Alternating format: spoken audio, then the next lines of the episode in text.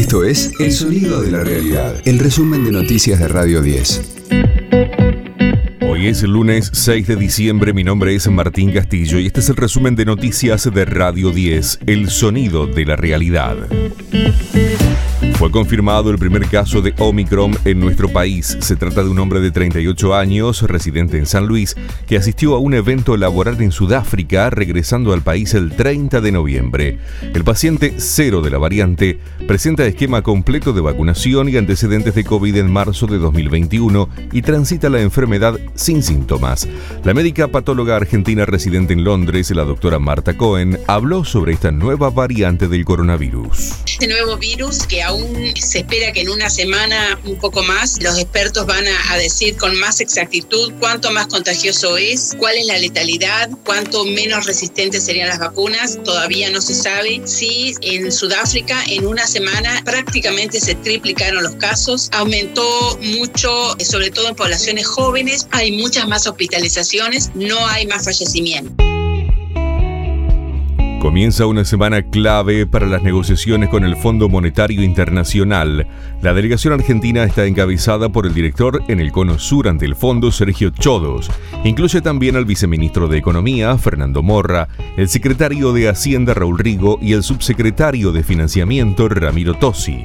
El ministro Martín Guzmán sigue de cerca las negociaciones desde nuestro país, mientras da los últimos retoques al plan plurianual que enviará al Congreso.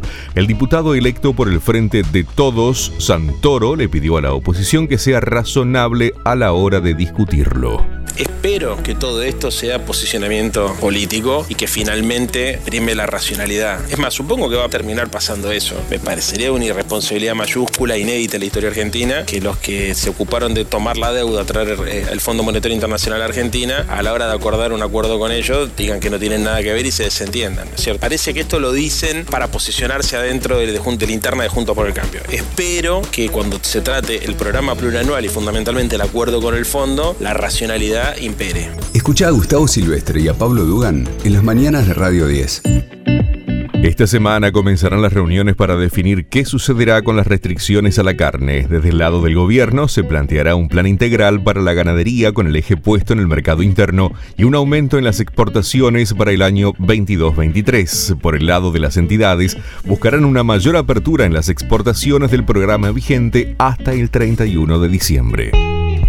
Leo Poncio se despidió del Monumental en la derrota de River ante Defensa y Justicia. El volante de 39 años fue ovacionado y homenajeado en su último partido con la camiseta de River como local. La fiesta no fue completa porque el equipo de BKC se dio vuelta el resultado y cerró la noche con un 3 a 2. Radio 10, el sonido de la realidad. Toto Ferro lanzó su segundo álbum, Mansión Helada.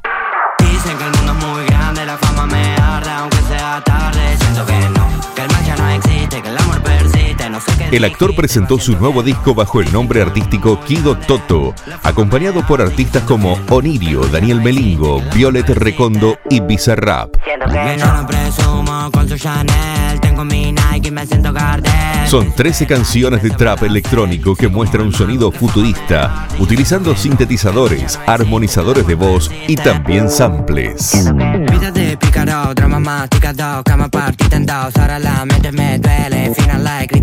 El trabajo viene acompañado por un cortometraje de 17 minutos, protagonizado por él mismo junto a Cecilia Roth, inspirado en el film Nazareno Cruz y el Lobo, de Leonardo Fabio.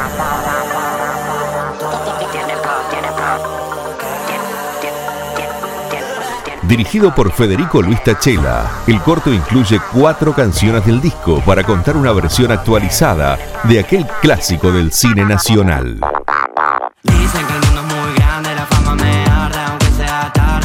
Este fue el diario del lunes 6 de diciembre de Radio 10, El Sonido de la Realidad. El resumen de noticias de Radio 10. Seguimos en redes y descarga nuestra app. Siento que no.